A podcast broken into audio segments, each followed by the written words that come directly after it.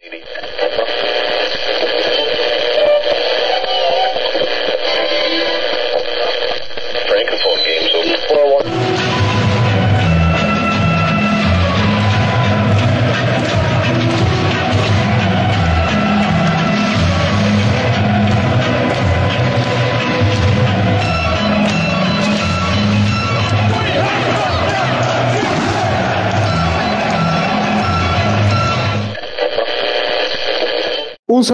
amigos, bienvenido a otra emisión de Radio Chelsea. Sí, bueno, qué decir de este fin de semana, no se jugó fútbol, todos conocimos que el agradecimiento de la reina eh, al final de semana pasada, eh, realmente, bueno, no se iba a jugar jornada de premio y un poco triste, ¿no? Porque todos queríamos ver lo que más nos gusta el fútbol y por supuesto el Chelsea. Pero primero que todo, darle la bienvenida a Oscar y a Jordan, ¿cómo están? Sí, un saludo Pedro y Jordan. Oye, sí, súper aburrido fin de semana este, terrible. Es increíble como, como la Premier League nos marca eh, los días y un fin de semana sin Premier League es un fin de semana vacío realmente. Bueno, eh, discúlpeme que discrepo con ustedes, pero para mí no fue aburrido. Eh, se extraña, eh, sí, sí, se extraña mucho a la Premier League, pero eh, ustedes saben que yo soy, eh, soy seguidor de la, de la Bundesliga y por, otra parte tuve una jornada de mi, de mi NFL muy, muy completa. Así que lo siento por ustedes, pero para mí fue una jornada extrañando al Chelsea, pero bien cargada de mucho deporte. Bueno, entonces bien por ti, Jota. Eh, seas eh.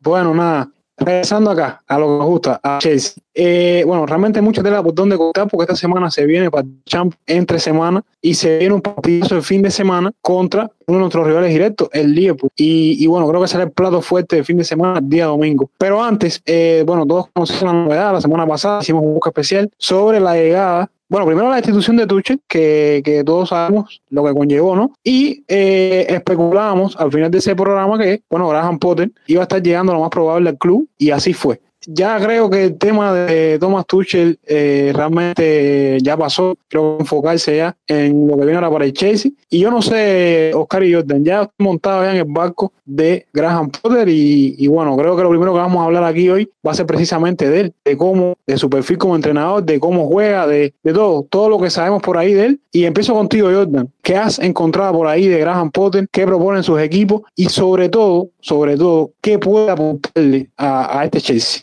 Sí, eh, es muy interesante el, el, este, esta adquisición, por decirlo. Y para primero decir, yo estoy montado desde el barco desde, el primer día. Como le comenté en el podcast pasado, no tenía, yo tengo cero, eh, decir, no me ilusiono ahora con ningún DT, pero siempre lo voy a apoyar y lo apoyo desde el principio. Yo sé que duele mucho la partida de Thomas Tuchel, todos estamos afectados porque veo que todavía los fanáticos como que no, no lo han aceptado, pero es hora de, de, que, de que empezamos a mirar con lo que se viene. Sí. Para, para hablarte un poquito, ¿no? Sobre el nuevo de, de Jesse de Graham Potter, sexy, como dice él. My sexy number es Graham. Me encanta esa, esa filosofía de él. Eh, es, un, es un jefe que para mí se puede resumir en tres palabras. Para mí, ¿no? Mejorador, innovador y colaborador. Esos son los tres, eh, las tres fases que yo, le, que yo le quise dar como un nombre. Tiene muchas habilidades, muchas son atractivas para este Chelsea.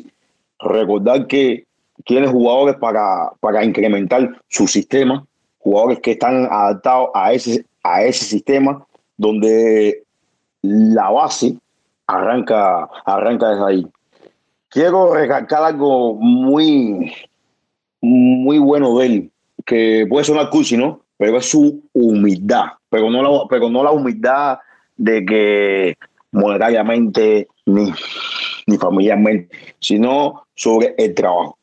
Es un DT que se acerca mucho a los jugadores, que habla mucho con los, eh, con los jugadores, que eh, depende mucho de que el Estado anímico de sus jugadores. Ojo, esto es algo importante. No sé si, si ustedes, con, con fanáticos de Chelsea, que sean a Chelsea full time, eh, se, se han dado cuenta que este Chelsea necesita un, un toque anímico. aunque me puedan decir eh, muchas personas, pero en el, en el fútbol, eh, lo futbolístico, eh, lo físico, cuando vamos tácticamente es más importante, sí, pero cuando jugadores anímicamente no, no se sienten bien, suele pasar ciertas cosas. Entonces creo que él lo que logró en el, en el Brighton, ¿no? Con los jugadores, darle un ánimo, entenderlos a él, ser como un padre, ¿no? Para ellos, porque al final su se pasa más tiempo en el terreno con él que con su, eh, que con su propia familia. Creo que le sería bueno a este equipo y mucho más allá a ciertos jugadores que, que vamos, eh, que sabemos, como por ejemplo el, caso de Pulisic, el caso de Sillé, el mismo caso de, de, de Chiwell, de Mason Mount, que son jugadores que anímicamente no vienen con, con una buena eh, perspectiva. Por otra, por otra parte, el caso de, de, mejoramiento, creo que muchos jugadores se van a beneficiar de, de, él si él logra, ojo, si él, si él logra adaptar y progresar con su sistema. Eh, creo que estos jugadores jóvenes como Conor Gade pudiéramos ver a un Conor más más eh, influyente en el juego, el mismo Broja, el mismo Kaigabe, que a pesar de tener más experiencia que estos, sigue siendo un jugador joven, sigue siendo un jugador joven. Eh, sigue siendo un jugador joven, mucho que mejorar. Mason Moe sigue siendo un jugador joven, mucho mejorar. So, tiene un combo de todo, como lo tenía en el Brighton. No quiero comparar dos eh, Brighton o Chelsea, pero quiero hacer como que verlo que similarmente experiencia y juventud. Si vas a Chelsea, está la experiencia, hay mucha experiencia en el Chelsea, y juventud. E incluso tenemos a Sterling, que, que es un jugador que ya tiene mucho recorrido, pero si te fijas la edad que tiene Sterling, tiene 27 años, o que sigue siendo un jugador joven, pero con experiencia. Y me encanta que que haya que en esta plantilla él pueda trabajar con, con estos dos sistemas que tú lo decías, es un entrenador bastante interesante, un entrenador que empezó desde lo más bajo, eh, no fue, no fue, no fue eh, gran cosa como jugador, pero eh, realmente empezó incluso entrenando del fútbol universitario y por ahí tiene un paso del fútbol femenino interesante con la selección de Nigeria que logró clasificar en 2007 a Mundial de 2007. algo bastante raro, el único antecedente que tengo de algo similar es mi entrenador de Canadá, el actual entrenador de Canadá, que fue incluso, o sea, llegó al equipo femenino canadiense a, a más grande, alto también. Eh, y creo que es lo que tú decías, Jordan. Ahí en este tipo de recorrido de él eh, se nota, creo que la adaptabilidad ¿no? que puede tener con diferentes escenarios y, y al final, eh, o sea, entrenar a jóvenes, entrenar a mujeres y bueno, finalmente entrenar a fútbol masculino, creo que, que, que, es algo interesante y, y te digo, eh, porque destaca mucho últimamente en lo que tú comentabas, el tema de que tiene un máster en inteligencia emocional. Y todos sabemos que el rendimiento de cualquier atleta eh, está medido también por la capacidad emocional que tenga y por supuesto el trabajo que se haga en, haciendo énfasis en eso. Entonces, vamos ahora, yo creo, a vamos, vamos a empezar por, la, por algo más táctico. Vamos a hablar un poco más táctico de Potter. Eh, ha estado, como dije, en pocos equipos, pero en cada uno ha evolucionado eh, sin llegar todavía a algo importante, pero eh, ha ido evolucionando. Graham Potter empezó primero, eh, como dije, fútbol universitario, fútbol femenino, y ya en el fútbol masculino profesional comenzó su andadura por Suecia. en un llamado Oster Sands, al cual llegó de cuarta división a primera y además lo catapultó a la Europa League, incluso desde la ronda previa, incluso logró clasificar a su equipo de fase de grupos en aquella temporada de 2007-2018. Después de eso se va a Swansea City, a Gales, donde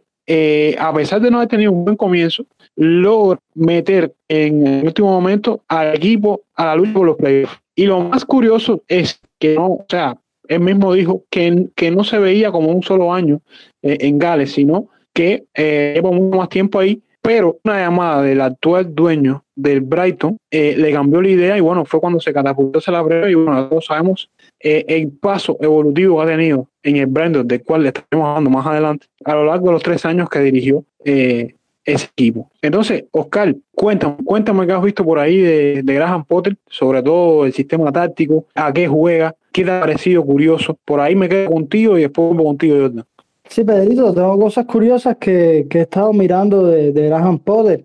Y decir primeramente de todo que también estoy subido el barco. Yo dije en el podcast anterior que de todos los nombres de entrenadores que estaban sonando, el que más entusiasmado me, me tenía era él, porque creo que es uno de los mejores entrenadores eh, de la Premier League, no solo actualmente, sino ya él se veía ya muy bien desde el año pasado. Y, y hay que decir que en lo que va de Premier League, eh, Brighton está en cuarto lugar. Y un Brighton que le quitaron a Cucurella, a Bisoma y a Neymar Mopay. Es decir, que aún así, un Brighton debilitado lo tiene en cuarto lugar y eso tiene eh, mucho, mucho mérito, ¿no? Lo, lo, que ha hecho. Y, y como decía Jordan, es un entrenador que, aparte de todo, es muy, se caracteriza mucho por potenciar jugadores. Eh, todos sabemos el caso, por ejemplo, de Cucurella, el mismo Cucurella, un jugador que ha potenciado muchísimo y, y costó lo que costó porque realmente ha crecido mucho en el Brighton y en la Premier League. Pero desde, desde sus inicios, desde el Osterson, ya hay nombres que, de jugadores que, que, desde aquel momento crecieron mucho, como es el caso de Kane Sema, jugador de Watford, que hasta hace nada estaba en Premier League, ahora actualmente está en la segunda división de Inglaterra, pero era de aquel Austin que Europa League. Y, y su carrera se, se, catapultó al fútbol inglés.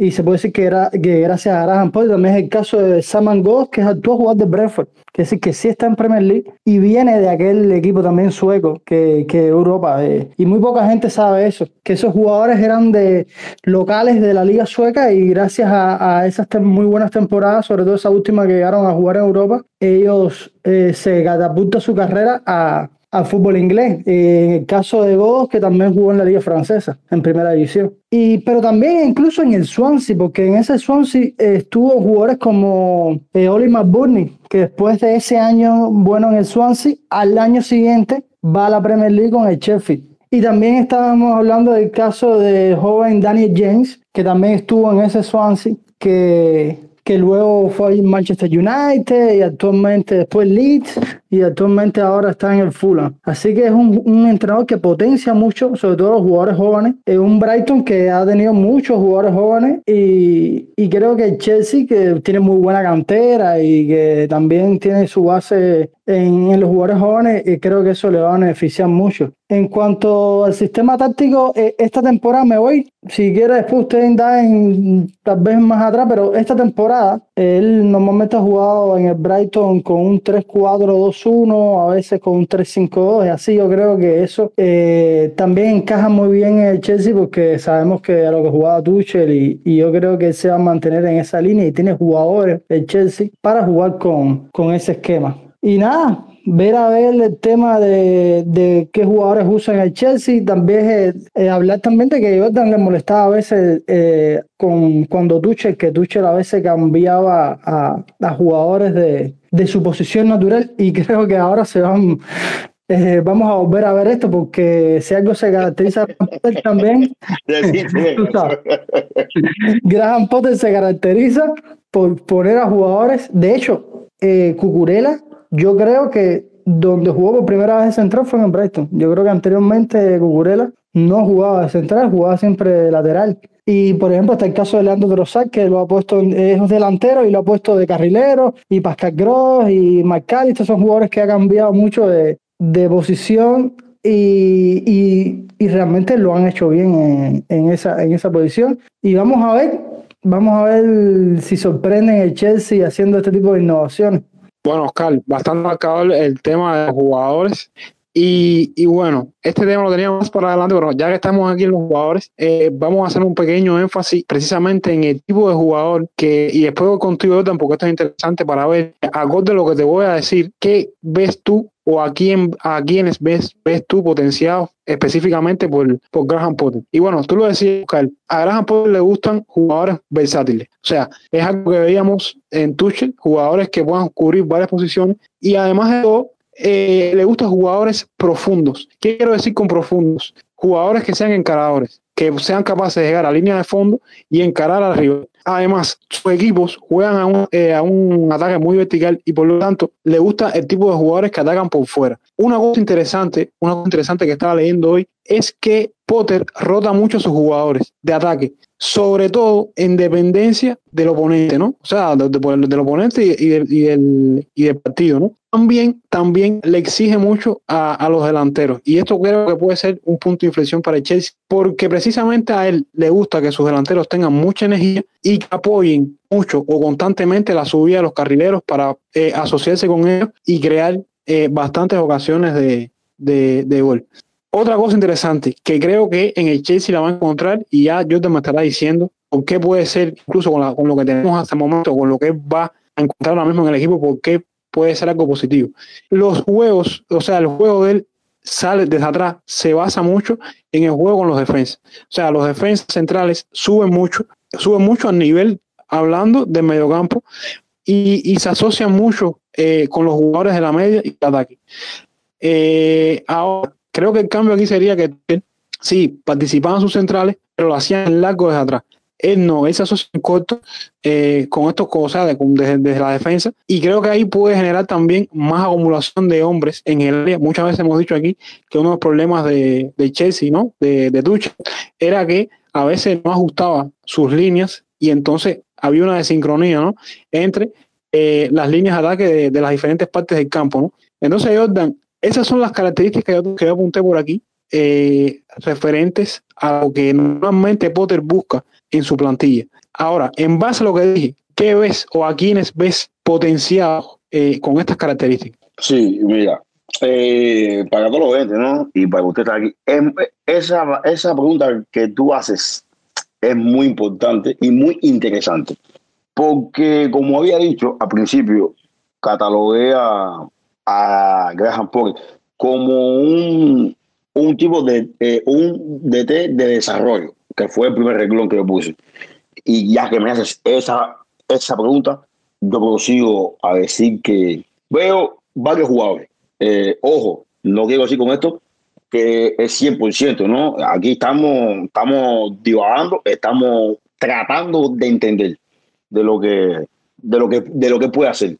Eh, creo que eh, voy a tomar tres jugadores. Tengo más, pero voy a tomar tres para no hacerlo tan amplio. Entonces, y de esos tres, yo daré tres puntos por cada jugador eh, eh, rápidamente. El, primero, me enfocaré en, en Conor. ¿Por qué Conor? A ver, escojo a Conor porque todos sabemos aquí que la posición original de él es un número 8 o un media punta o eh, un volante ofensivo, como técnicamente eh, lo llaman los analistas. Eh, entonces creo que Graham Potter puede eh, hacer de Conor Gallagher ese jugador que estamos esperando todos, ¿no? Eh, ese jugador que, que Crystal Palace eh, nos sorprendió y como fanático de Chelsea dijimos, él tiene que quedarse el equipo. Creo que puede darle un paso más adelantado, eh, no comprometerlo tanto a, a la sesión defensiva, porque viendo muchos videos y, leyendo muchos artículos, creo que es un, es un, es un DT que te defiende marca por marca. ¿En qué me baso? Que es uno con uno, el defensa con el defensa, el delantero con el delantero, eh, el mediocampista con el mediocampista. Es uno por uno. 11 y 11, uno con uno.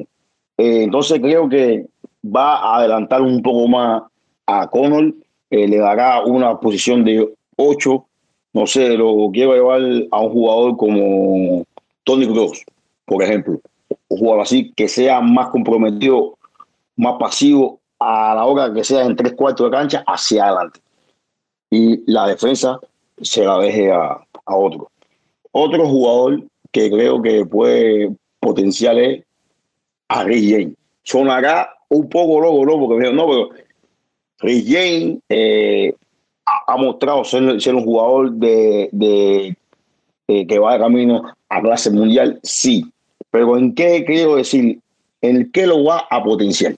Es en el, en el aspecto de ayudar más en ese mediocampo. Sabemos que James tiene cualidades de ofensiva, pero sabemos que tiene una eh, tiene eh, deficiencia defensivamente. Eso, todo eso lo sabemos. Entonces, como él es un entrenador que va con el, con el uno por uno, eh, creo que las órdenes para James sería, deberías ayudarnos en la creación de, eh, de juego, que es lo que le hace falta a este Chelsea, ocuparte más en la zona ofensiva y no tanto en esa zona defensiva, porque trabajaremos con los tres centrales o con los cuatro centrales para que no para que tú no tengas tanto problema a la hora de retroceder. Y el otro jugador que, que, me, que me parece me parece curioso, ¿no?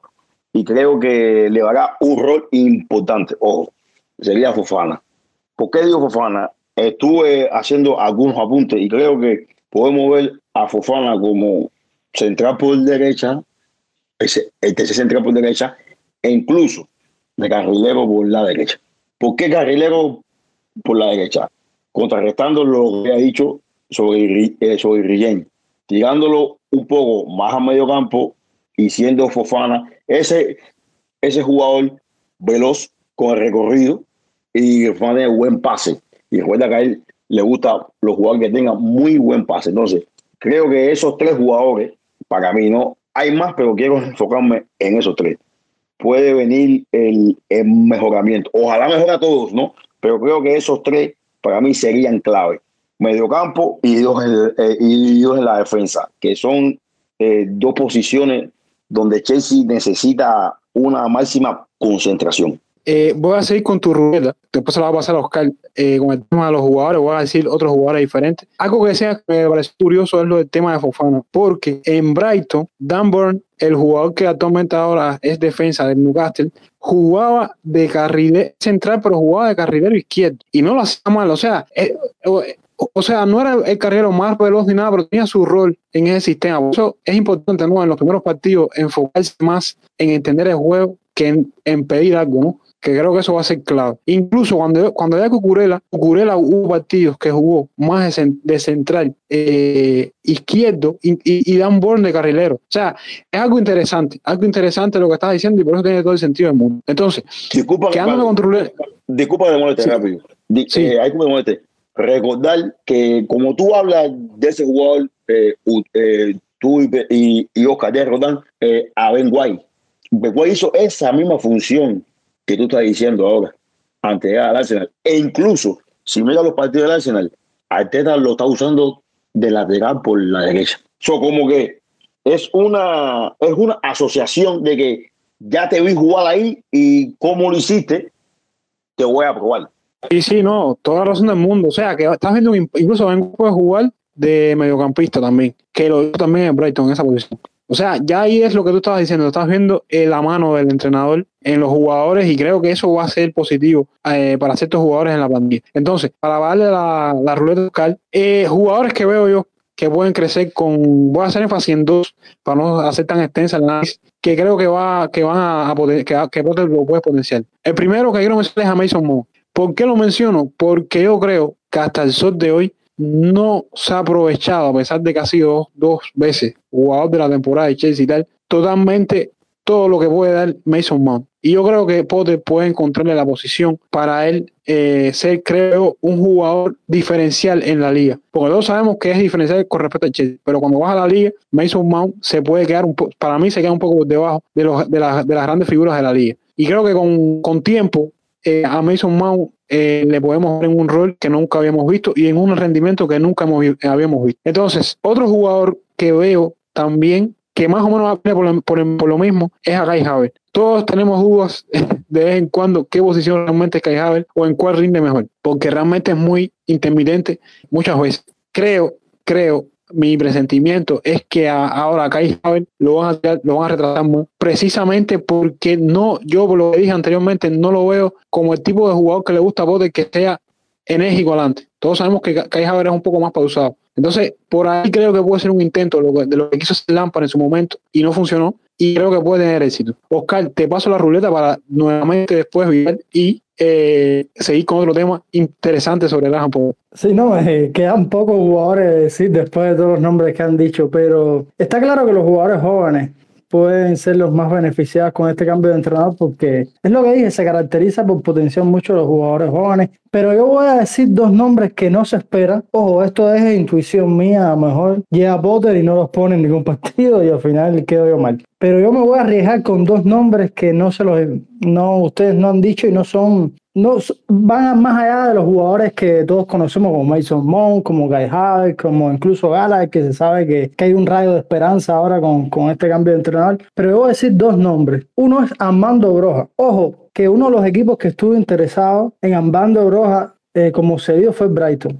Y vamos a ver, quizás podamos ver a Armando Broja tener minutos con, con Graham Potter. Y el otro que voy a decir, si no se lo van a imaginar, yo creo que, que es Kepa.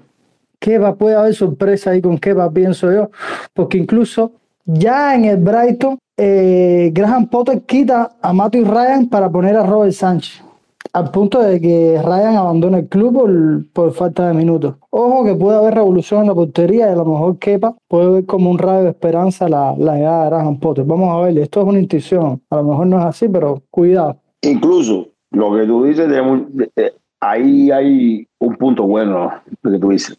Eh, lo de lo de Kepa, que lo, lo, lo, venimos pidiendo hace rato, pero es muy importante, porque para mí esa es la posición que empieza desde cero. Creo que para mí, personalmente, es la posición principal que empieza desde cero. Creo que ahora mismo Mendy no tiene puesto asegurado, ni Kepa de puesto, e incluso contando a Benintendi, porque está en equipo, hay que contarlo. Argumentando lo que dice Oscar ahí, puede ser cuidado con el contrato, con el contrato de, de Mendy.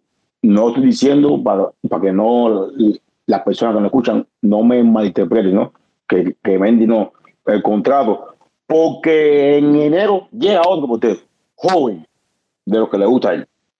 No, y, y, lo que tú dices, bueno, hay varias cosas interesantes ahí, porque está muy interesante como, como, como, siempre, ¿no? Eh, primero, Oscar, a mí el tema de Broja me recuerda mucho a Julian Álvarez. Incluso te puedo decir que en invierno, o sea, en el mercado, perdón, en el mercado que recién terminó, el problema que hubo para que Cucurella no terminara en el City es que Brighton quería a Julian Álvarez como sesión y City no, el City se quiso quedar con para jugar, eh, bueno, junto con Haaland y tal. Y es interesante porque a mí me recuerda mucho broja un poquitico a Julian Álvarez. Un, un, un, un, delantero que no es poste, pienso yo, pero que al mismo tiene mucha energía y no sé, no sé, lo veo suelto, desenvuelto, se me parece mucho. Lo otro de que, estás, que estabas comentando de, de Kepa y Mendy, una de las características de Graham Potter es que le gusta eh, salir jugando desde atrás. Y ojo con esto, porque todos sabemos que Mendy, eh, los problemas que tiene, y como mismo digo esto, hay que decir que Graham Potter trajo a su entrenador de portero. O sea, que ese entrenador de portero va a saber exactamente cómo le gusta precisamente esta característica de salir jugando desde atrás y puede a lo mejor o potenciar a Mendy o bueno, de una vez por todo hacer el cambio que decía Oscar. Y pero sí, sí. también también hay que ver si también vemos eh, con ahora con Graham Potter el debut de, de Chubumega y de, y de Casadei. Hay que ver el hay que caso, ver sí, sí, no, incluso el caso de, de Chubumega y eh, el caso de Casaday me recuerda mucho a, a el, el, tema de Caicedo, de, de Caicedo y el tema de Guapo, que son dos, dos mediocampistas que eh, utilizan mucho pote en determinados partidos. Ojo, Claro, ojo que, que se puede. Eh, puede que, puede que Casadei le, le tenga un poco más de, más de paciencia, pero no, es que si digo el nombre se va a reír. Oye, chu, Chuhuega, Chuhuega, tú sabes qué es Chuhuega. No, ese tú sabes que sí. Bueno, eh, tú sabes que soy malo con los nombres. Ah, tú le dices Chubi, le dices Chubi ya. Bueno, Chubi, Chubi, Chubi. Cuidado, cuidado porque es el corte, no sé si, si recuerdo, bueno, ustedes saben que está hablando, es el mismo perfil de Bizoma, el mismo perfil de Bizoma. E sí, incluso- sí, no, eh, de Caicedo e también me parece. Ajá, e incluso un, con un poco de más técnica, un, con un poco de más fresco, más salida. Es un, es un jugador que tiene un poco de más regate, pero va, eh, va por ahí. Y a él le gustan mucho los jóvenes, que Oscar lo decía. A él, a él le encantan mucho los jóvenes. No, no, eh, de acuerdo con usted, o sea, por ahí, por ahí se pueden trabajar varias cosas y, y nada, para no seguir disertando eh, precisamente este, este tema, eh, a mí me gustaría también hablar de, de, de, como dije, el sistema táctico, que Oscar me lo desvió un poquitico, me desvió un poco la bola, pero bueno, voy a regresar de nuevo acá, eh, y es la evolución, yo tengo aquí algunos datos, de la evolución que ha tenido el sistema táctico y todavía sigue teniendo, ¿no? De Graham Potter lo largo de sus tres equipos, en este caso Oster Suns, Swansea y Brighton. Por ejemplo, en Oster Suns el sistema utilizado por Potter era un 4-4-2 y uno de los delanteros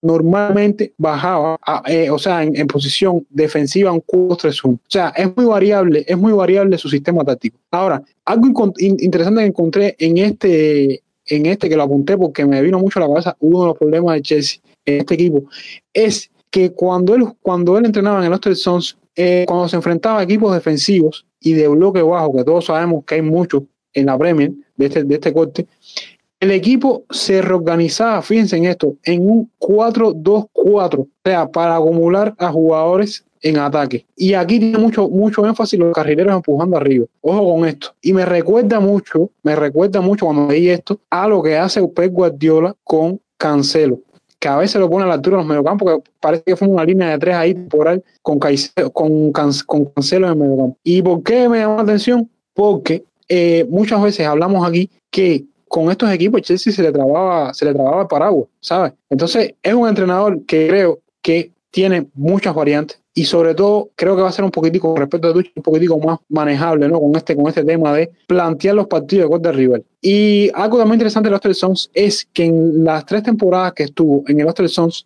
el equipo tuvo el número más alto de ocasiones terribles de la liga. Y miren, esta, miren esto. Y al mismo tiempo tuvo pocos cruces. O sea, ¿qué decir con eso? Que él le daba libertad a los carrileros a encarar. ¿Y por qué creo que puede ser importante en el Chelsea? Porque todos sabemos que mucho, en muchos partidos el Chelsea no se entra bien.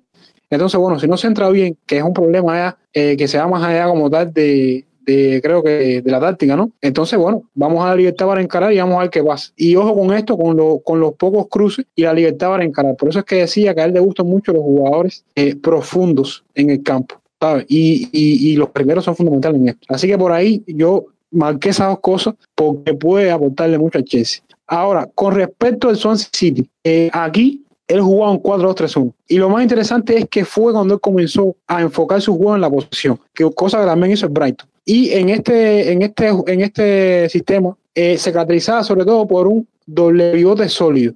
Aquí hay que ver porque ahora mismo sabemos que tenemos a duras penas uno entre intermitencia por lesión y, calidad. Creo que estamos intermitentes en ese sentido. Contamos con uno de alguna forma, pero con dos, no sé. Y aquí, aquí, en este sistema, eh, lo más interesante es, como dije, juego de los centrales y nuevamente la posición de los carrileros para hacer combinaciones en medio campo. Otra cosa interesante que apunté por aquí es Swansea. En Swansea, él jugaba con un lateral llamado Kyle Newton. Yo creo que él jugó también en, Norwich City, no sé, Oscar, pues bueno, no me acuerdo. Y aquí lo interesante es que en Swansea él jugaba pierna cambiada. ¿Y para qué jugaba, para, para qué lo ponía pierna cambiada? Para que el carrilero recortara hacia adentro y pudiera eh, combinar más con sus compañeros. Eso puede ser también una variante interesante y otra alternativa para el tema de los centros desde línea de banda, que el Chelsea sufre mucho en eso. Eh, lo más interesante es que en Swansea, en su temporada, registró el quinto puesto en por ciento de goles esperados de la Championship. Y, a pesar de todo, fue décimo lugar. O sea, era un mandabar de, generación de, de, ocasiones de gol. Y, creo que esto puede ser algo interesante. Entonces, llegando a Brighton, que es donde más eh, lo conocemos y donde lo vemos en la liga. Aquí lo utilizó varios sistemas. O sea, eh, Oscar lo mencionaba por ahí, eh, utiliza mucho el 3-5-2. De hecho, fue el que más partidos, eh, que, en que, que, más utilizó en, la temporada 21-22. Usa también un 3-4-3. Ojo, este 3-4-3 es el que mencionaba Oscar, porque es una variante del, clásico, o sea, del clásico 3-4-3. O sea, sería el 3-4-2-1. Algo similar a lo que utilizaba Tucci. Y también en otros partidos utilizó el 4-2-3-1. O sea, es un entrenador muy variable en cuanto a eh, sistema táctico y eso creo que es el punto de innovación que mencionaba Jordan. Entonces, eh, en la temporada pasada, el Brighton eh, se convirtió en el equipo que registró el cuarto puesto en pases del premio. O sea, aquí se, se avanzó más su, su predilección por el juego de posesión. Y ahora aquí tengo que mencionar algo que es bastante curioso. En sus últimas dos temporadas en Brighton, su equipo quedó debajo de las ocasiones de goles esperados. O sea, generaban mucho, pero fallaban también. O sea, fallaban, generaban mucho, pero fallaban eh, prácticamente bastante. Y ojo, aquí esto lo, lo, pueden conocer, lo pueden conocer de Chelsea, porque todos sabemos el problema que hay con el tema del ataque. Que creo que ahí está la incógnita, ¿no? En este sentido. Pero eh, hay que tener en cuenta que eh, son otros jugadores, puede ajustar otras cosas y por algo, eh, o sea, no, lo, no, no es considerado, como decía Oscar, uno de los mejores entrenadores de, de la Premier. Entonces, Jordan, yo te quiero hacer la pregunta del millón. Eh, con todo este tema de la maleabilidad táctica y tal, ¿ves al Chelsea finalmente cambiando la formación o ves jugando al Chelsea con la misma formación, pero con otro rol eh, en el terreno? No, creo que eh, sí, sí, sí, no, eh, muy interesante todos los datos que eh, todos los datos que dijiste ahí. Eh, creo que creo que va la, la alineación como tal. No hablo de, de jugadores en el campo, sino la alineación sin jugadores va a ser la va a ser la misma. E incluso, ojo, ojo, porque hay algo interesante. Él en las 38 fechas de la Premier League usó menos la línea de tres que la línea de cuatro. Pero fue un partido más. O sea, que no hay tanta diferencia. Vamos a ponerlo 50-50, 50-50. Eh, creo que la alineación va a ser la. Él se va a mantener así. Espe- esperemos. Hasta ahora no hemos visto nada de Chelsea con, con, con este tema de el duelo y eso. Pero no creo que el, funcio- el funcionamiento será el mismo. Comparando eh, sin, sin entrar en, en falta de, de eso, porque todavía está como que, como que la guía está ahí, con Tuchel y Graham Potter, creo que él es más, es un entrenador que es mucho más vertical. ¿Me entiendes?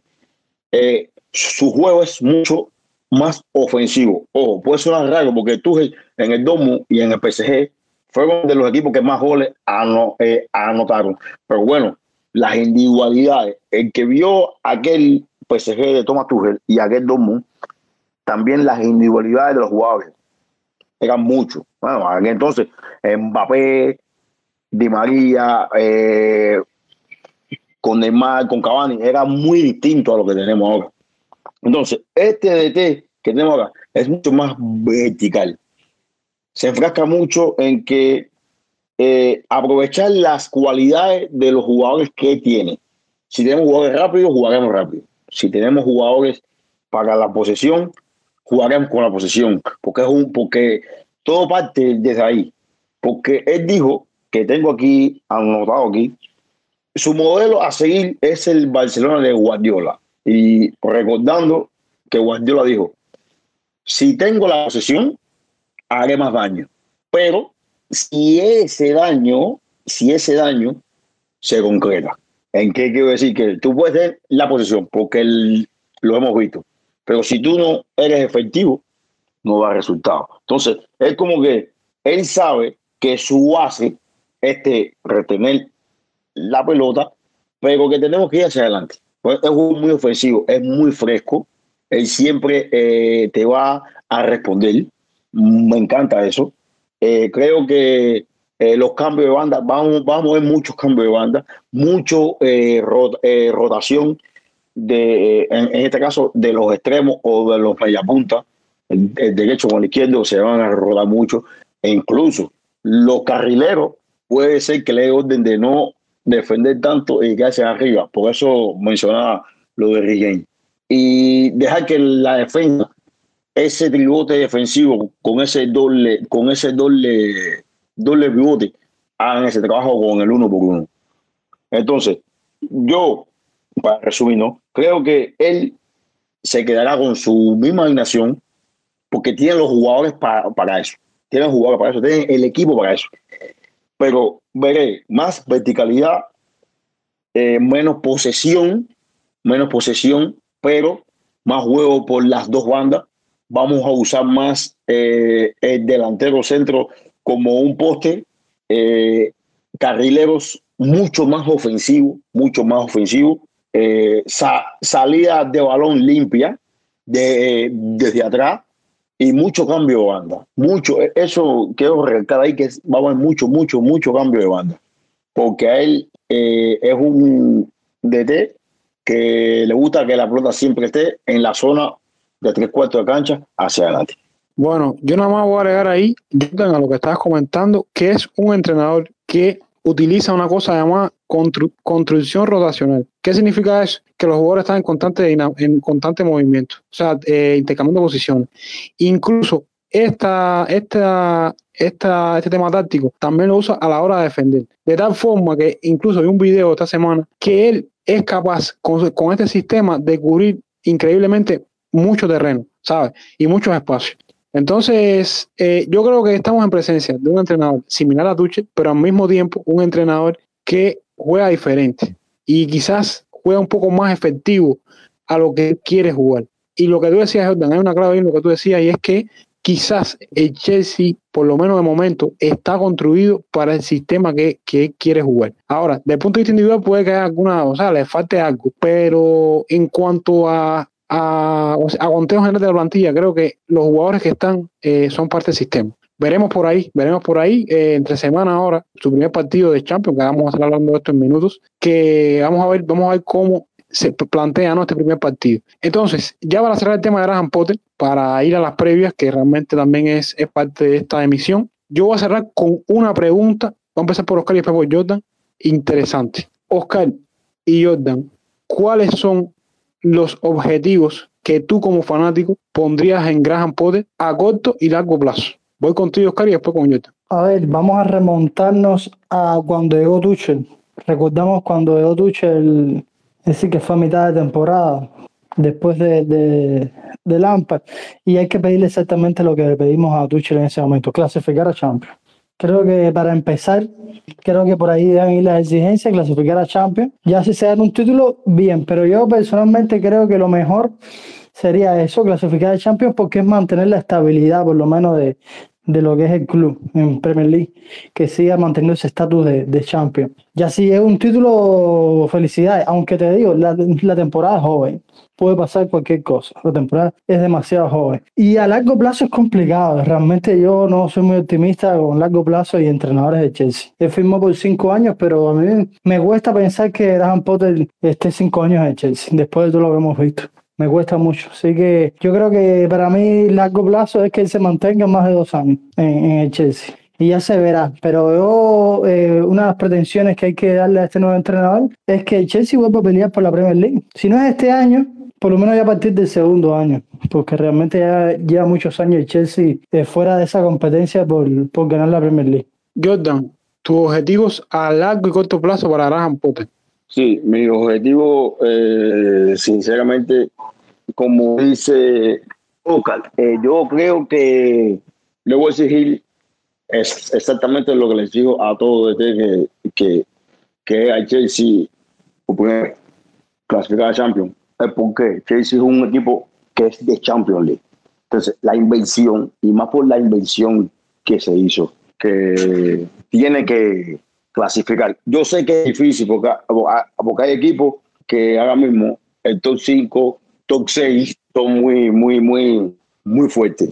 Pero debería clasificar, debería clasificar.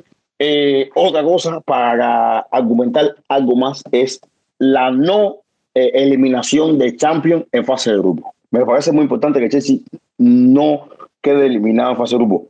¿Por qué? Monetariamente es muy, es muy importante.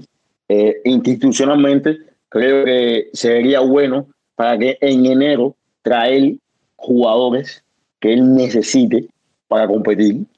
Y como decirte que personalmente quiero que no se quede Chelsea en fuera de fase eh, de fase grupo. Y a futuro eh, me voy a mojar porque no que eso de, porque lo entiendo porque ahora mismo no sabe si durar 5 o 6 años o dura 3 meses porque ya estamos adaptados a esto al cambio de todos los años pero creo que si se queda no pensando que se quede todos los, todos los años creo que eh, hay que contar por la Premier League. Hace falta el Chelsea necesita un título local los fanáticos de Chelsea exigen un título un título local. Eh, a largo plazo ojo es a largo plazo de aquí a dos tres años se necesita un título local como la Premier League. Pero haga ahora mismo clasifica la Champions y no se eliminado en fase de grupo yo voy a ser un poco diferente para, o sea, no voy a decir lo mismo y cambiar de opinión, pero me encantó el último objetivo que diste, Jordan, de clasificar en fase de grupo. Y además de todo lo que dijiste, es porque para él mismo sería un reto, ¿sabes? Porque al final él no tiene tanta experiencia en, Europa y lidiar con eso de alguna forma creo que va a ser un paso más para él como entrenador. Entonces, mis objetivos, ¿cuáles son? No son tan ambiciosos como los de usted, a lo mejor, pero lo, lo veo así. Primero, el objetivo a corto plazo, y, y lo voy a poner en la lista de corto plazo porque ya lo hizo, es crear lo mismo que en Bright. O sea, una identidad futbolística, ¿sabes? Una identidad futbolística, tú puedes decir, mira, este es el Chelsea de Potter. Suena lindo. Eh, entonces, yo creo Ah, suena mágico. que... Suena mágico, ¿eh? Suena mágico. Eh, Me gusta. eh, sí, sí, eso me gusta. el Por Chelsea, cierto, el tú Chelsea- dijiste de, de, de la década de esa década, ojalá hiciera eso, vaya, algo importante. No, yo te digo, eh, una identidad. Necesitamos una identidad ahora mismo y creo que eso fue uno de los fallos que tuvo Tuche, de nunca dar con la tecla de la identidad. Más allá de que también hay que ser realistas y, y, también hay una serie de condiciones, pero bueno. Y lo otro, lo otro que yo le pediría a él, que ya no es ni a corto ni a largo plazo, es que gane su primer título, ¿sabes? Porque creo que lo único que le falta a su cartel, o, o para que le den más relevancia, es personas eh, a, lo que, a lo que es como entrenador, es tener eh, títulos. Ahora bien, eh, los clubes que ha estado realmente eh, le es complicado, ¿no? Pero se ha mostrado competitividad.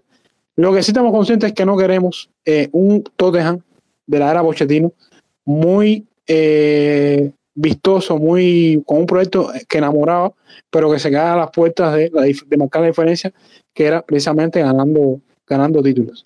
Entonces, sí. nombre. No Guardiola, no Klopp. Te, voy a decir un nombre importante. Queremos un Arsene Wenger. Porque la gente Hacen conoce Wenger de, principio. De- exactamente.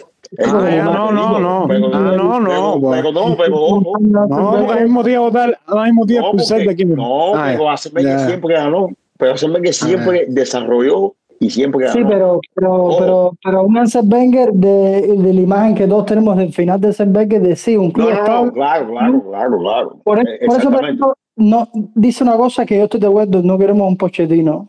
No, no, no, buscamos- no, no, si eso no, exactamente. Oscar, yo, yo no quería hacer, yo no quería decirlo tan claro como tú, pero bueno, eh, resumidamente es así, ¿me entiendes? Pochettino no, eso estamos claros. Pero lo que, porque yo menciono a Arsene Wenger porque yo veo que es un DT para, para ustedes que, que no, porque ustedes han visto mucho fútbol, pero creo que es un DT que los que de la- lo- los muchachos que, que no pudieron ver aquel Arsenal, ¿no?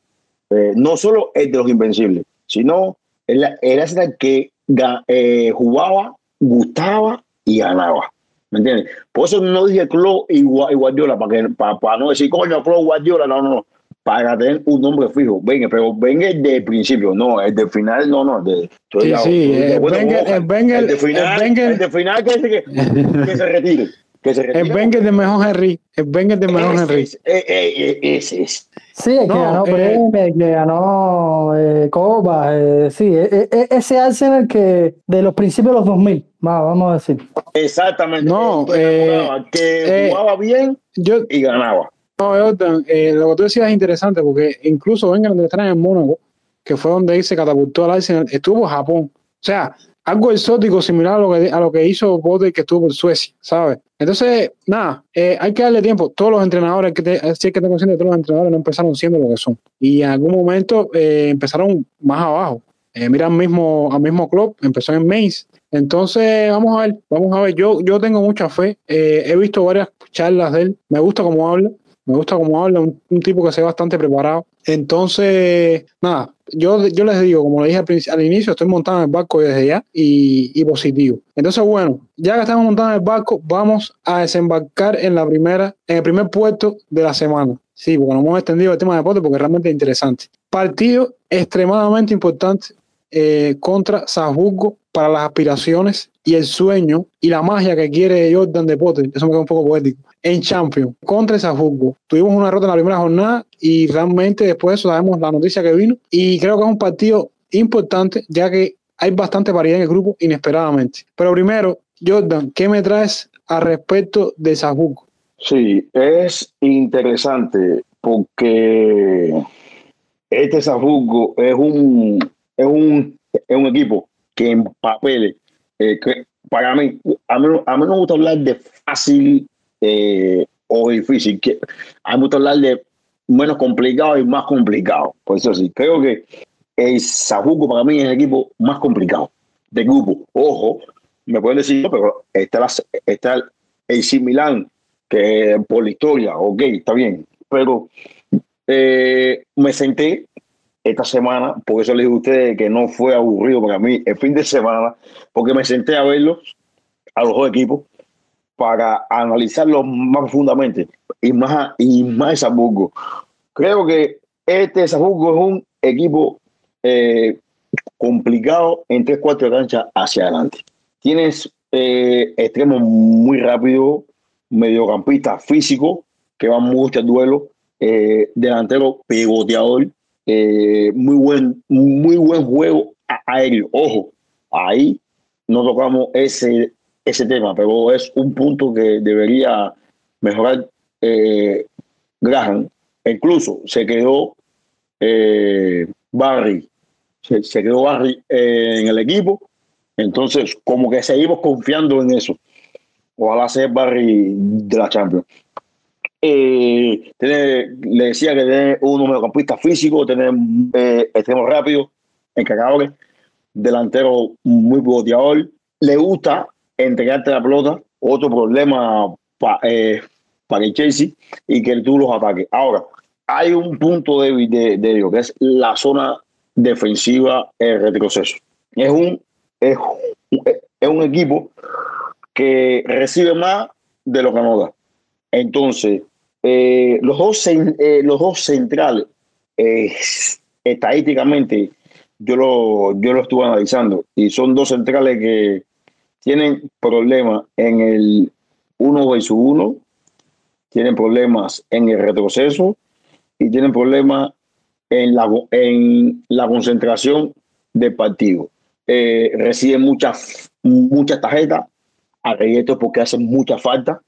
el portero de, ellos es muy bueno en los balones pagados, pero no es bueno ni con los pies, ni, tiene grandes reflejos.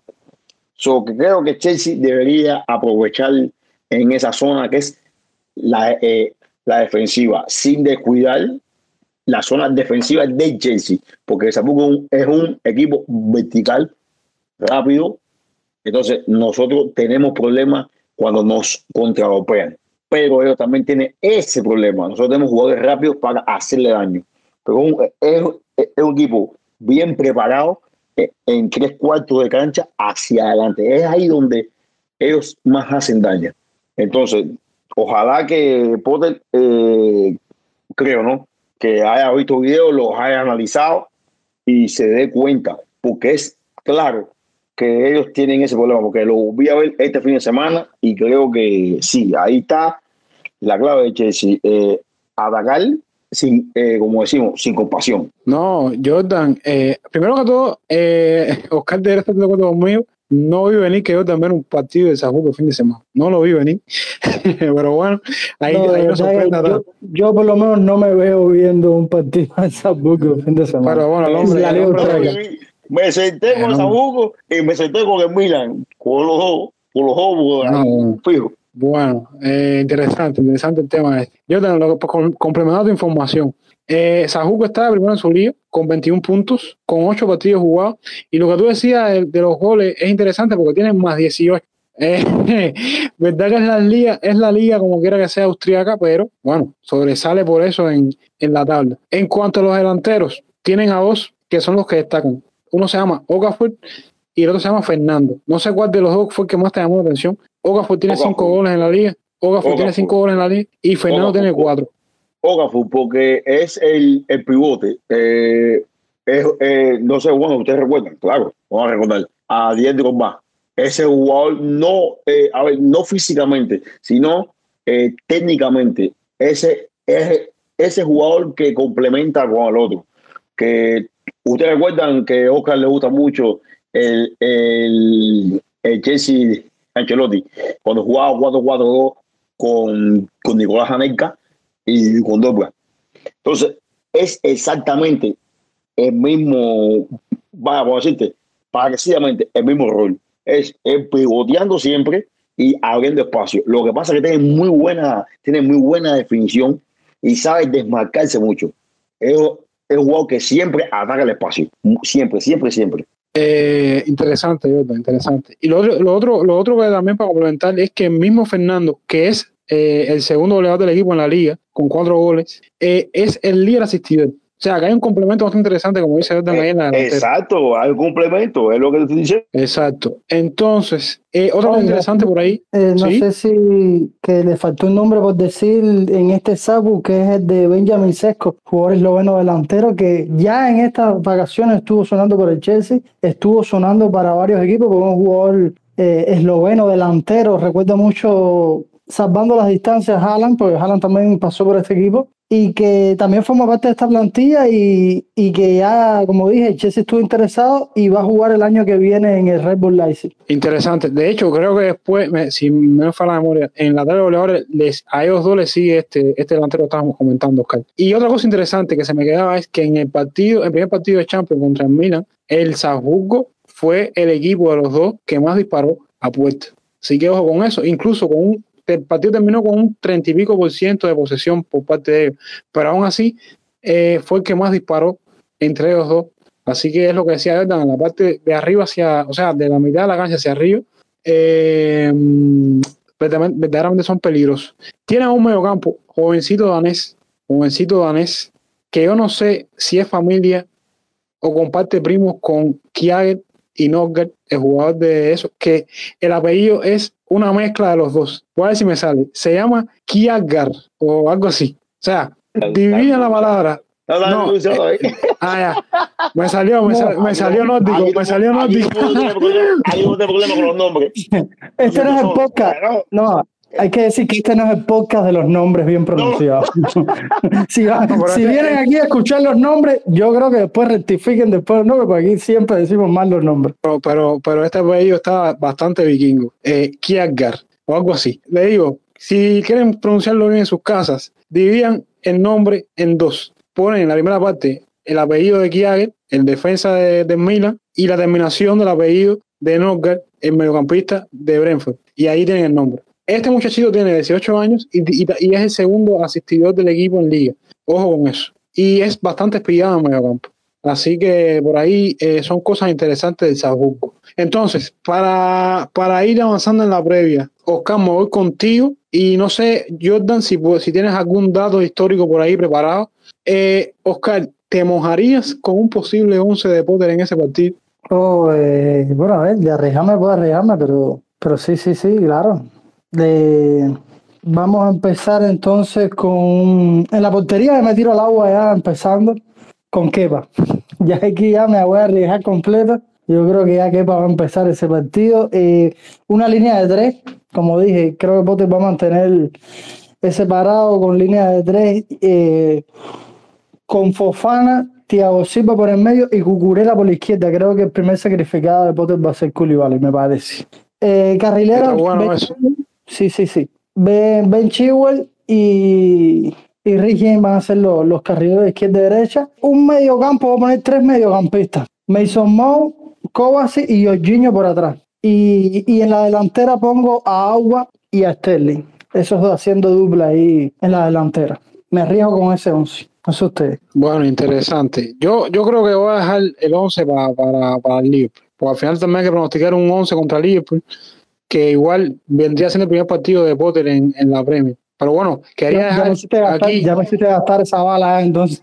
Sí, sí, no, 11. no, no, no. Tú vas a decir de nuevo el, otro, el 11 de, el 11 de, Lo cogiste, lo contra cogiste, Liverpool. lo cogiste. No, pero bueno, quería dejar, quería, quería dejar una constancia con la persona que tiene el liderato en la quinela, después estamos hablando de eso, en la quinela eh, interna de Radio Chelsea. Entonces, bueno, nada, quería dejar constancia aquí. Sí, acá, sí, acá Eh, se le caso con esta tipo, bala, tipo- tipo Sí, sí, con esta bala, Sí. esta bala aquí en la Champions, que es importante, y después ya eh, vamos con la con el 11 de, contra el Liverpool. Entonces, Jordan, para cerrar ya el tema de contra Sajuco, ¿tienes algo, algo interesante eh, histórico por ahí de, los dos clubes? Sí, a ver, históricamente nunca, eh, como dije, esto es un grupo atípico, ¿no? Una, eh, una fase de grupo atípica. Eh, cre- eh, lo más, eh, nunca nos hemos enfrentado contra ellos, oficial. El único partido amistoso que, que jugamos contra ellos fue un 5 a 3, ganó el Chelsea, que ustedes recuerdan aquel gol de Pedro Rodríguez que fue de taco, con Sí, sí, sí.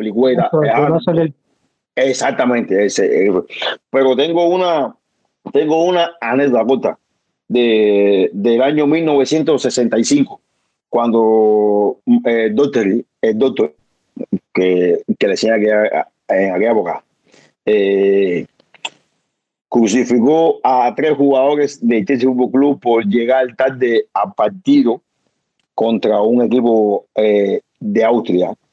Eh, esto pasó eh, un 17 de septiembre del año 1965 a las, 20, a las 22 horas.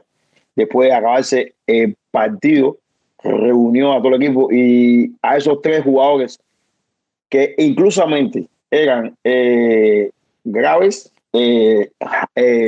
Harris y llega, el otro era eh, Peter Hugo. Peter Hugo está metido en todo. Es, increíble. Lo regañó por una mala inf influencia que, que, hicieron contra el público austriaco eh, a, tirarle eh, cosas de, de terreno y los obligó a correr el doble de los kilómetros que que todo el equipo, que todo el equipo de Chelsea corrió ese, ese día. Ese es el dato, el dato histórico, porque entre partidos, repito, nunca hemos jugado un partido oficial con, contra, contra ningún equipo eh, austriaco e incluso contra ellos, solo a gran amistoso de 5 a 3. Bueno, interesante, Jordan. El tema histórico, el tema histórico, cuando viste la palabra crucifixión, me asustó un poco, pero eh, ya después fuiste No, el tema y- De, de pronto me- de pronto pensé que había habido una masacre. Sí, sí. Yo, yo, yo imaginé a tres jugadores guindados ahí en el, en el, en el terreno de entrenamiento, algo así, no, pero no bueno. me sabía esa. No, no. Eh, bueno, interesante. Interesante este tema de, de, bueno, de, estos jugadores. Entonces, nada, ya cerrando el tema de, cerrando el tema contra Salzburgo, eh, nada, esperemos que sea una victoria. Realmente creo que es importante para las aspiraciones, como decía Jordan, de poder clasificar. Entonces, veremos qué pasa. Y también, por supuesto, eh, mucho hype con ese partido, porque es el primer partido de Graham Potter. Con todo este tema de la reina y tal, no se ha visto nada de lo si está entrenando, que por supuesto, todos imaginamos que sí, pero, pero bueno, no, no han sacado videos, nada.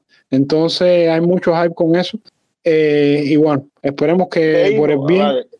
Antes de irnos, quiero, quiero, antes de termine, quiero decir algo que, que me llegó nuevo de, de Patrick Gross, que está fresquecito. Son unas palabras que él dijo de, de Graham Potter. Sabe que no ha salido eh, muchas cosas últimamente por, por el tema, por el tema de la reina. Pero si me permiten ahí, él dice, él dijo una palabra eh, con el eh, como el traspaso, ¿no? Pues eso sí, de Graham Potter a Chelsea. Dice que el gaffer nos da un trabajo claro, nos dice qué hacer con, eh, con la pelota y, y un trabajo contra la pelota. Sabes exactamente lo que espera de ti como persona y, y como equipo. Yo personalmente sé exactamente cuál es mi trabajo. Cuando tenemos la pelota, contra la pelota. Y sé exactamente cuál es mi posición dentro del equipo. Dónde puedo ayudar, dónde puedo ser peligroso y por eso es bueno.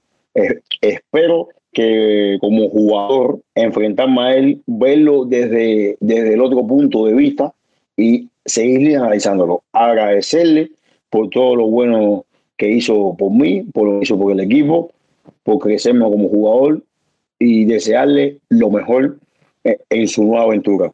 Siempre te recordaré como aquel padre que, nunca fuiste, pero que estuvo. Y desearte mi mayor ejército. Espero algún día volver a ser entrenado por ti, aunque seamos muy, muy, muy viejos. Era lo que iba a decir. Bueno, interesante también. Jordan, buena, estás está, está, está trayendo buenas cosas aquí a, a Chelsea, como siempre. Y nada, entonces ya, ahora sí. Con esto cerramos eh, el tema de Champions. Vamos a una pausa y cuando regresemos, por supuesto, recta final de Radio Chelsea con la previa contra Liverpool.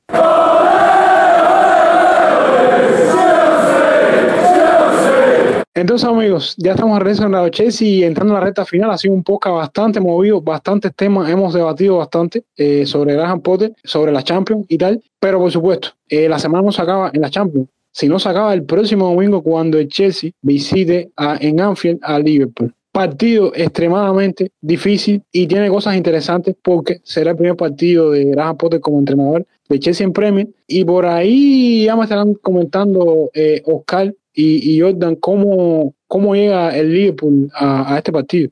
Sí, un Liverpool eh, que está haciendo sorpresa esta temporada por su bajo rendimiento. Vamos a ver cómo viene después de esta pausa, después de, de la novedad de este fin de semana, pero, pero ojalá el Chelsea aproveche este mal momento de, del Liverpool, porque está eh, ahora mismo está en, en séptima posición, detrás del Chelsea que está en sexto, con nueve puntos el Liverpool, el Chelsea con diez, es está un punto menos que nosotros, así que vamos a ver cómo, cómo llegan, porque realmente va a ser una incógnita. El Chelsea con nuevo entrenador y el Liverpool con, con esta pausa, a ver si, si vuelve a, a retomar lo que normalmente estamos acostumbrados eh, a ver de ellos. No, eh, Oscar, eh, lo que mencionabas en la tabla, eh, nueve puntos y de esos nueve, siete puntos son de local. Eh, así que el problema del Liverpool la, son las visitas, pero bueno, todo puede pasar, todo puede pasar. Como comentabas, Liverpool anda muy mal. Solamente tiene dos victorias en siete partidos jugados en todas las competiciones. Hasta el momento, hasta ahora, hasta hoy cuando estamos grabando, la última derrota del Liverpool fue en la Champions eh, contra Napoli. Desastroso. Y por ahí, Jordan, me estarás comentando cómo va este partido eh, para Graham Potter, sobre todo. Y por ahí, ¿qué claves, qué claves ves, ves que podamos eh, hacer algún tipo de papel ahí o lo ves extremadamente complicado? No, como decía Oscar eh, es un Liverpool que viene eh, no muy bien, bien. Pero, ojo, este parón creo que le beneficia a muchos equipos de, de la Premier League e incluso a nosotros mismos. Creo que ya van a jugadores recuperados que ya pudieron eh, jugar contra, contra el Napoli, que tuvieron minutos, ¿no? Que creo que van a llegar contra el Liverpool. Creo que el club lo, eh, los va a forzar, ¿no? Muchos los va a forzar porque necesita eh, eh, limpiar, un poco lo que en su lo que en su entorno está. Es lo que siempre crea estos, estos equipos cuando le van mal, ¿no?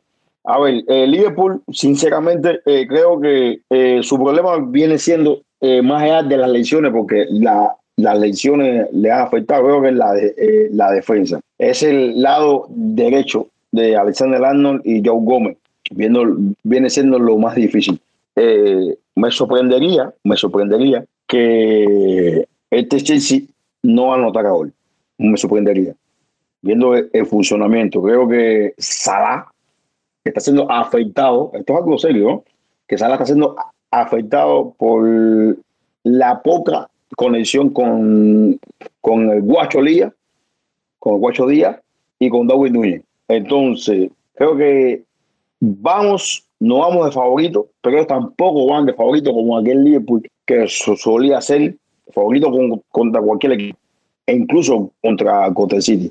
Creo que vamos un 50, vamos un 50-50 nosotros vamos con un DT nuevo con el equipo nosotros, pero Juan muy mermado físicamente y estratégicamente. Creo que el partido, si seamos, si se, si yo soy un poco más, más, más ambicioso, y, eh, creo que va a ser muy reñido. No voy a decir que, que no van a liquidar porque este libro tiene mucha, mucha, muchos huecos en lo que es su zona, su zona defensiva. Y me preocupa mucho eh, esa estrategia de Jürgen Klopp que no está encontrando a sus jugadores. Entonces creo que va a ser un partido interesante, muy, muy, muy, muy interesante. No como, no como aquellos Liverpool Chelsea de años atrás, pero este sí va a ser muy, muy, muy interesante, de verdad. Bueno, Jordan, eh, complementando que también se agrega la baja de Jordan Henderson. Eh, realmente todos sabemos que la plantilla de Liverpool es bastante justa y Henderson es una baja sensible a tal punto que fueron por eh, Arthur, Arthur en el mercado, un jugador que muchos especialistas han dicho que realmente no entiende el fichaje porque se antepone a lo que es Jürgen Klopp como entrenador en cuanto a sistemas de juego. Es un jugador que le da más pausa a lo habitual al juego. Entonces, Pero tú eh, se sabes están quién preguntando. ¿Tú Ah, sabes sí, quién es? sí, sí, sí, Ah, sí, sí. ese- Es francés, ah, es francés, Pues es francés. Ah, viste, viste. Exacto.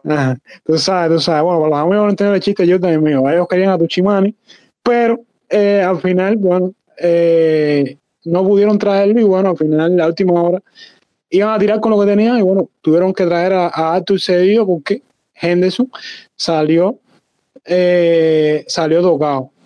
Entonces, eh, lo que decía Jordan de que los que están teniendo el peso ofensivo ahora mismo en el Liverpool, por supuesto, no es ni Salah, Jota está regresando y un, un ni, ni, ni Darwin de que eh, Darwin, que eh, con el tema de la roja que le, que, que le sacaron, eh, se ha perdido unos cuantos partidos. cosa, hay, hay un problema serio ahí con los nombres aquí. en- aquí. Sí, sí, pero bueno, ese lo dije rápido para que no. Para que, para que- ese lo dije No rápido. para mucho ahí, bro. Yo lo dije rápido para. Tú entendiste ahí, tú entendiste más o menos ahí lo que yo. No, no, no, no. Yo Ah, ahorita ahorita vamos, a tener, que hacer una quenela de nombres, a ver quién acierta más y quién acierta Me más. gusta eso. Esa, esa me gusta.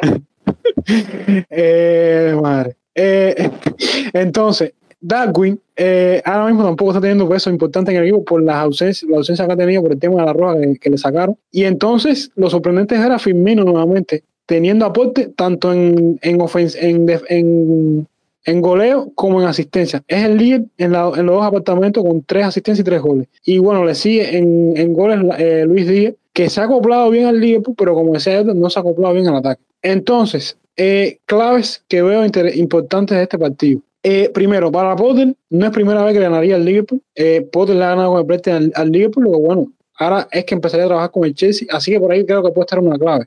El ya análisis de cómo juega el Liverpool debe tenerlo.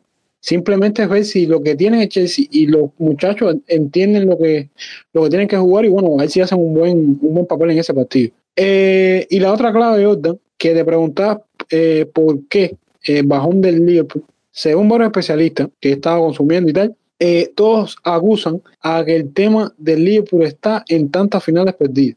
Ojo, no estoy siendo, eh, no estoy ofendiendo ni, nada menos al Liverpool ni nada, pero es una realidad que cuando tú pierdes finales y de esa forma, como por ejemplo, eh, Liverpool viene de perder una liga hasta, en la última jornada, viene de perder una final de Champions eh, por un gol a, por un gol a cero, no, dos, dos goles a cero. Y es, y es eh, una realidad que eso eh, a tu moral le afecta mucho. Y más cuando tienes un equipo que no ha renovado totalmente todas sus líneas eh, drásticamente, solamente la No, y, y te digo algo, esto fue sonar loco, pero es la séptima temporada de Jürgen Klopp.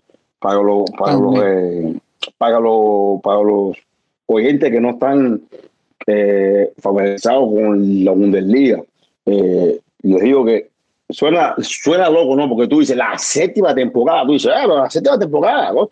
Pero es que Jürgen Klopp le pasó en el Mainz y le pasó en el Dortmund. La, fue la más difícil. No, mucho desgaste, mucho desgaste. Eh, exactamente, es lo que dice. Y, y, y, es que no, y, tampoco, y, eh, y no, no, se ha renovado drásticamente, ¿sabes? La base no, como tal. Y agregar, y agregar lo que dice, y agregar lo que dice Oscar, que, que físicamente mucho, recordar que esta Champions se debe acabar en, en, en a final de octubre porque viene el Mundial. So que tiene que apretar más, más, más el, la fecha que se suspendió, más la que acabado que viene. ¿Me entiendes? So, que es la séptima temporada de él. Entonces, es, le pasó en el Mainz a segunda división y le pasó en el Dortmund que, que quedó, eh, no, eh, me perdona, ¿no? No tengo el dato ahora mismo, pero creo que quedó como o, noveno décimo, ¿eh? no recuerdo ahora. So, que es la séptima temporada de él también en, también en el Liverpool. Bueno, por ahí ya, ya ven amigos eh, por dónde viene la cosa. Eh, también, también al Careal, entre semanas también tienen un choque de vida o muerte, porque si mal no recuerdo, me parece que van con el Aya y el Aya está jugando muy bien. El Aya está jugando muy bien. No, eh, exacto, exacto. Y entonces eh, van a tener un choque ahí bastante, bastante, bastante desgaste, dura clave más entre semanas. Y el último punto que quiero tocar sobre el Liverpool es el tema de Billy, de Billy Van Dijk. Ya no es el mismo eh, defensa. También hay que decir que está jugando con Joe Gómez de compañero. No es lo mismo que jugar con Matip o jugar con, con Conate. Pero es una realidad que tampoco es el mismo. Eh, ya no es ese jugador impasable y, y se, le, se, le, se, le, ganan las espaldas. ¿sabes? Entonces, eh, por ahí están las claves del Liverpool. Ya entonces vamos a entrar en lo que nos gusta a nosotros, el tema de los quiero, pronósticos. Quiero el, quiero el 11 de Oscar, quiero el 11 de Oscar y los goleadores. Sí, sí. Porque me tiene insultado, me tiene insultado porque estoy de último Sí, lugar, sí. con suerte. Sí, sí, Necesito pero- levantar, no estar ahí. Pero primero, Yo también primero- como el Liverpool. sí, sí, sí, sí. Cuidado. que te Pero primero-. Pero primero vamos a explicarle a los amigos oyentes en qué consiste la canela que hicimos en Radio Chelsea. O sea, hace varios programas, bueno, eh, pues, saben que es una tradición al final del programa hacer, eh, o sea, decir los resultados de los partidos, los 11 y tal. Entonces, nos pusimos serios y hicimos una anal interna para ver cuando salga la temporada quién gana en los pronósticos. ¿Qué estaremos adivinando en cada, en cada programa? Eh, resultados, por supuesto, y quién anota el primer gol. De momento, de momento, la clasificación va con Oscar de líder, eh, con dos aciertos en cuatro, en cuatro pronósticos, para una probabilidad de 50%. Está un fire. Eh, de segundo lugar estoy yo, eh, con un 50% igual de probabilidades, pero con un solo acierto en dos pronósticos, porque el primer programa, no sé qué me pasó, que no dije mi pronóstico. Eh, No, y bueno, cogiste último miedo, cogiste miedo, cogiste miedo. y de último lugar, moverse. y de último lugar, bueno, está Jordan, el que habló, el que habló ahora mismo. Igual, con un 50, con un 25% de probabilidades, porque tiene, tiene al igual que yo, una, un acierto, pero en cuatro pronósticos. Entonces, nada, eh, ya se puso serio, entonces ya Jordan ya lo ves, ya lo ven eh, competitivo con este tema. Entonces, nada, voy a empezar por Oscar, después por ti, Jordan, y, te- y cierro yo con marcador 11 y anotador. Eh, no, el 11, Sé Bobo positivo, como- por favor, sé positivo, por favor. sí, sí. No, no, no, no, tranquilo, tranquilo. Tú a mí que acuérdate aquí, el líder en esto soy yo ahora. Eh, en el 11, igual, parecido como dije con Salzburgo. Kepa, yo me tiro en la piscina con Kepa. A lo mejor ahora vamos a mentir, pero yo ya me tiré en la piscina con Kepa, tengo que. Me mojé ahí. Kepa, Thiago Silva, Fofana y Gugurela, de nuevo, lo mismo.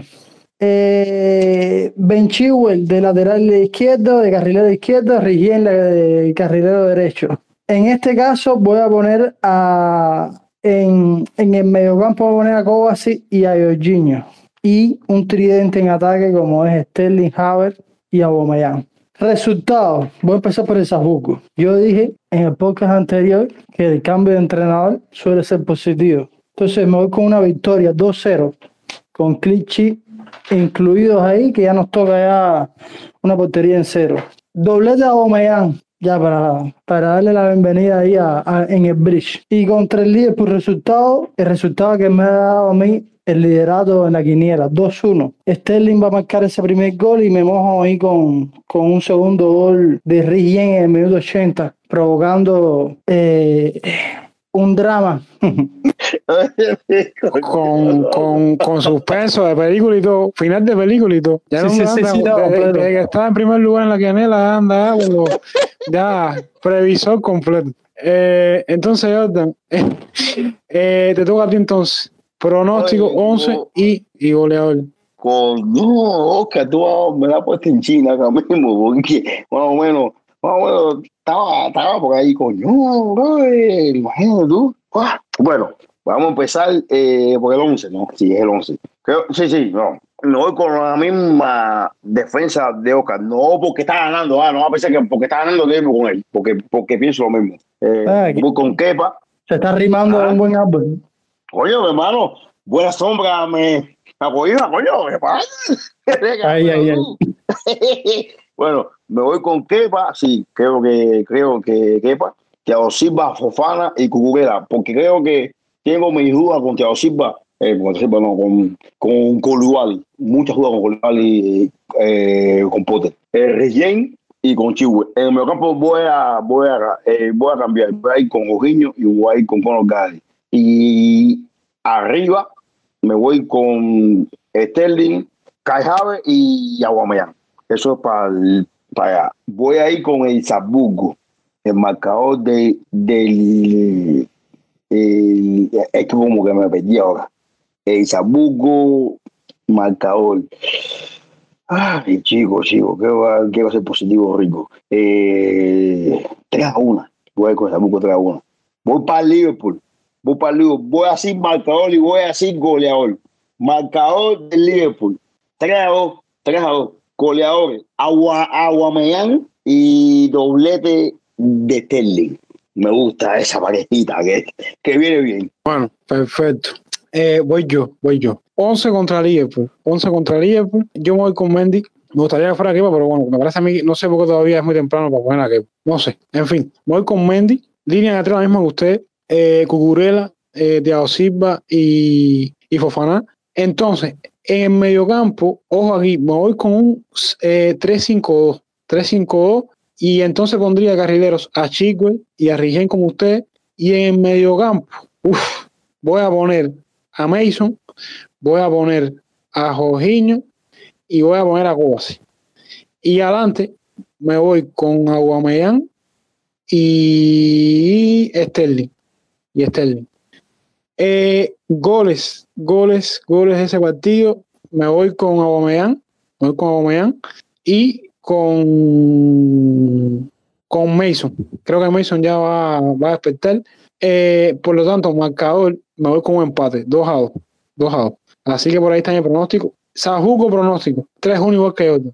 3-1 igual que Jordan. No, pero no, Eh, pero, di- no, pero, di tres, pero di- lo de Oscar no va conmigo porque me, porque me quitan la, a mí la che. Así me gusta, así me gusta que No, no, no, pero bueno, eh, esto es libre, esto es libre. eh, eh, Esto es libre. Eso que gana. Eh, esto es libre. 3 a 1. 3 a 1, me voy con 3 a 1, igual que tú. Eh, goles de Aubameyang, Aubameyang, eh, Sterling y Havertz. Me voy con esos tres.